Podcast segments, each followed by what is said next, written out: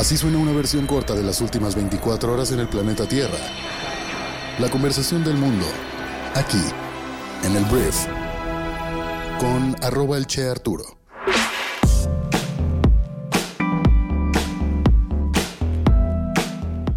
Muy buenos días, bienvenidas, bienvenidos a esto que es el brief para este lunes 8 de mayo.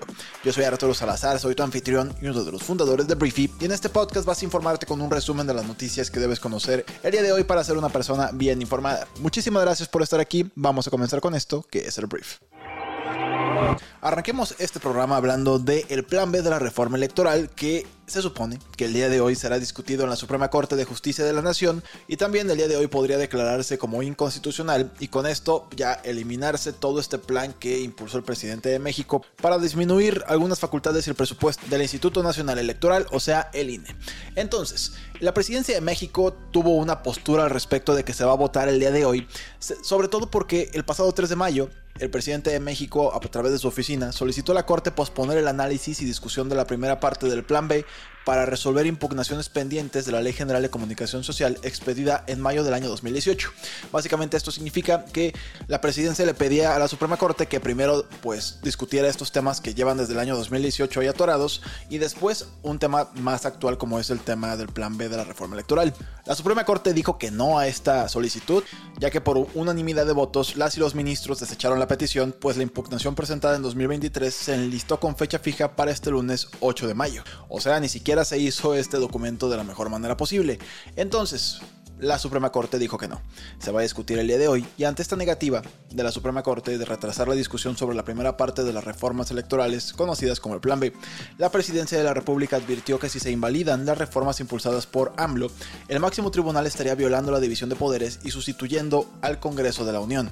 Porque argumenta la Presidencia de México, o sea AMLO, que pues si los diputados votaron por algo, la Suprema Corte estaría violando pues la voluntad de un poder de la Unión porque la presidencia afirma en su discursiva, que hay que tener aquí cuidado con lo que es la comunicación y lo que es la realidad, la presidencia afirma que la Suprema Corte pues no tiene el respaldo popular del pueblo que votó por los diputados y como no son diputados están metiéndose en los trabajos de otro de los poderes de la Unión al declarar posiblemente como inconstitucional este plan B de la reforma electoral.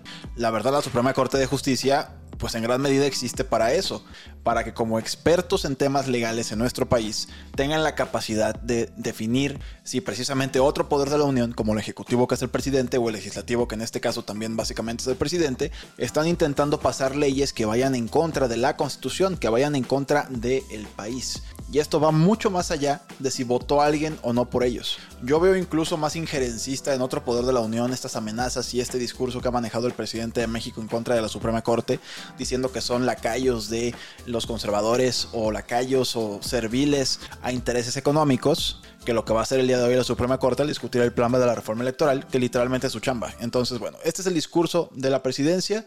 No quiere decir que tenga que tener una influencia en tu opinión pública, ni mucho menos, pero el día de hoy se discute el plan B de la reforma electoral y claramente se prepara una ofensiva mediática por parte de la presidencia para intentar descalificar el trabajo de la Suprema Corte y ponerlos como los villanos en este movimiento y te digo, en esta historia construida por la presidencia. Siguiente punto, vamos a hablar ahora precisamente del presidente Andrés Manuel López Obrador y estos discursos y estas narrativas en la que pues el presidente intenta manejar la agenda de nuestro país. El presidente negó este sábado que existan daños a cuevas y cenotes con el uso de rellenos para permitir el paso del tren Maya, como denuncian ambientalistas a quien AMLO llamó pseudoambientalistas. Cito al presidente de México, no creo, no creo, esos de las organizaciones no gubernamentales de la llamada sociedad civil son pseudoambientalistas, son falsos, dijo el presidente de México. Están financiados desde el extranjero y por los potentados que se han sentido siempre dueños de Quintana Roo y de México, nada más que eso ya se acabó. Entonces, organizaciones ambientalistas han denunciado que las obras del tren Maya ponen en riesgo cavernas y cenotes junto con la fauna y flora que dependen de ellas. Incluso organizaciones como Selva Metren han documentado el relleno de cavernas. Entre las cavernas en riesgo están la llamada Dama Blanca y Yorgana.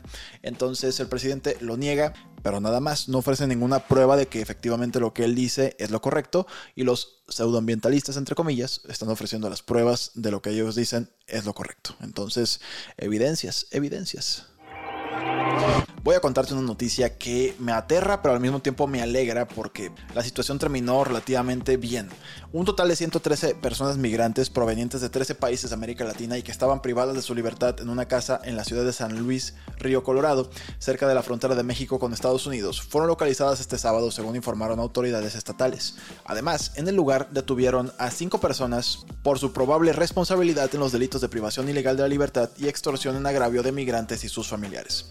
En un comunicado, la Fiscalía General de Justicia del Estado de Sonora informó que derivado de la investigación por el secuestro de 10 integrantes de una familia de migrantes de Colombia, denunciada el 5 de mayo, agencias de seguridad y ministeriales lograron la localización de las 113 personas migrantes. Entonces, buenas noticias por encontrarlos. Qué terrible que están en este nivel ya, el nivel de secuestros de migrantes en nuestro país.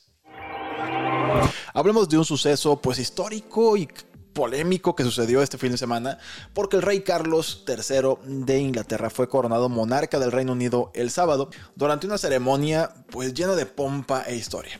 La coronación tuvo lugar en la abadía de Westminster en Londres, cuando Carlos hizo colocar la corona de San Eduardo sobre su cabeza, momento en el que se escucharon los clásicos gritos Dios salve al rey. Su esposa Camila fue igualmente coronada como reina consorte, y se escucharon saludos con armas de fuego en tres lugares de todo el Reino Unido en el momento en que Carlos fue coronado. Sin embargo, incluso cuando la coronación marcó el comienzo de una nueva era para la monarquía británica, hubo numerosas protestas en todo el Reino Unido, ya que esta pompa y la riqueza del día siguieron siendo controvertidas debido al aumento del costo de vida en Europa. Entonces, como siempre, la realeza ha sido criticada pues por esta disparidad económica, por esta desigualdad. Esto ha sucedido toda toda la historia y simplemente me parece incluso caricaturesco que tengamos en pleno 2023 esta ceremonia con la corona que fue forjada en 1400 no sé qué y que esto siga siendo igual de solemne y además igual de mediático y planeta hasta interesante para el resto de las personas que no somos los royals de la, del Reino Unido, ¿sabes? Entonces fue lo que sucedió, se le hizo al rey Carlos III ser rey, entonces eso fue lo que ocurrió. En una noticia que la verdad es muy mala, te cuento que eh, pues un tiroteo más en Estados Unidos cimbró al país este fin de semana. Al menos nueve personas murieron este sábado y siete resultaron heridas tras un tiroteo en un centro comercial en la ciudad de Allen, en Texas, en el sur de Estados Unidos.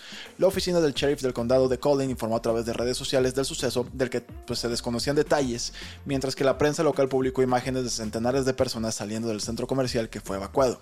CNN informó que el ataque murió en el suceso, citando una fuente policial, y que la policía está buscando a un segundo hombre armado en el centro comercial, que de hecho fue localizado ya, y es una persona que es hispana, pero es supremacista blanca y estas, estas cosas que no son tan, pues, tan lógicas, ¿sabes?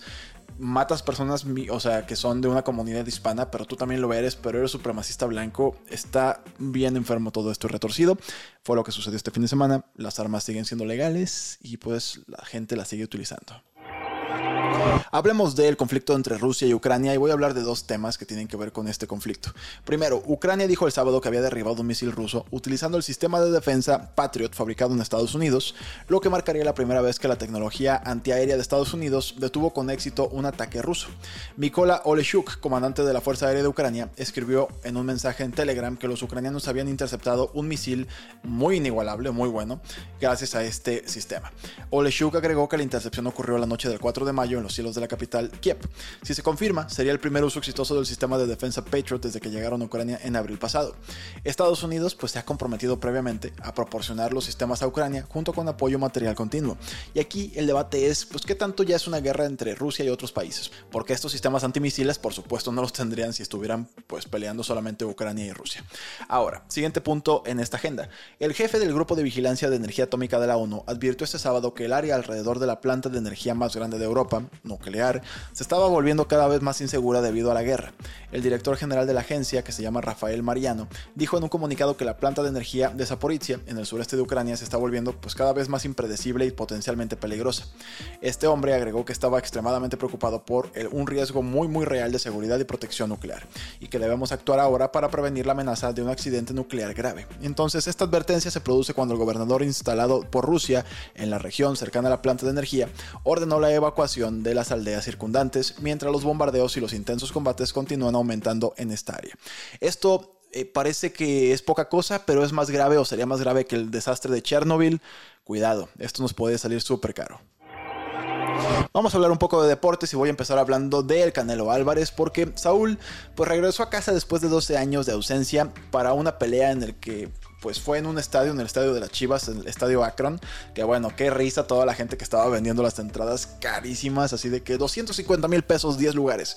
Es como, güey, al final estaban, la verdad, pues intentando malbaratar los boletos dos por uno, etcétera. No porque no fuera un show interesante, pero pues obviamente querían un lleno total.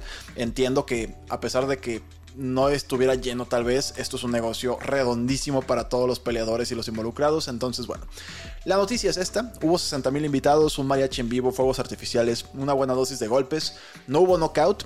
Al final el Canelo gana en los 12 asaltos. Los jueces dieron una decisión unánime para el ganador. O sea, el Canelo retuvo todos sus, em, todos sus títulos. Entonces, fue tal cual lo que sucedió. No sé si tú fuiste. Espero que te lo hayas pasado muy chido. La entrada del Canelo. ¿Qué onda con la entrada del Canelo al ring? fue impresionante. Había como 500 mil mariachis ahí tocando.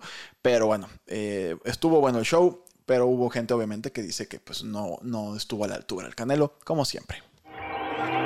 Vamos a hablar de Fórmula 1 porque este fin de semana, ¿qué onda con mis dos deportes FIFA que estoy aquí reportando? Pero es parte de la conversación del mundo.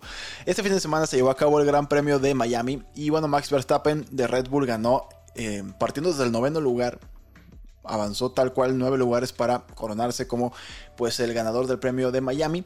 Checo Pérez había empezado en primer lugar, terminó en segundo, un poco criticado en la prensa inglesa Checo porque pues lo consideran una pues mm, pone en duda esta posible competencia entre Checo y Max Verstappen por el primer lugar y el campeonato individual, dicen, bueno, si no pudiste ganarle a un chavo que salió nueve lugares atrás de ti, ¿qué sucedió? Al final fue mucha, fue mucha este, estrategia. Max Verstappen además la rompió, manejó súper bien. Entonces, bueno, al final, primer lugar Max Verstappen, segundo lugar el Checo Pérez, tercer lugar Fernando Alonso, que también acumula pues podios y podios. Me encanta ver a Fernando pues correr esta temporada. Esta fue la conversación del mundo para este lunes y antes de irme quiero hacerte mi recomendación del día en Briefy, que es un artículo que se llama Deja de usar estas frases en las reuniones. Si de repente sientes que tus reuniones como que terminan un poquito vacías, como que no hay pasos a seguir o que la gente se distrae, se puede arreglar. Y en este artículo que puedes leer o escuchar en tres minutos de tu día, puedes aprender tal cual puntuales estrategias para que tus reuniones sean mejores a través de evitar usar ciertas frases. Entonces, espero que te genere mucho valor. Esto está disponible para todos nuestros suscriptores de Briefy y te recomiendo que descargues nuestra app y que la pruebes totalmente gratis durante 14 días. Entonces, muchísimas gracias por haber estado aquí. Gracias por escuchar y por compartir este podcast con tus amigos y familiares. Y nos escuchamos el día de mañana en la siguiente edición de esto que es el Brief. Yo soy Arturo. Adiós.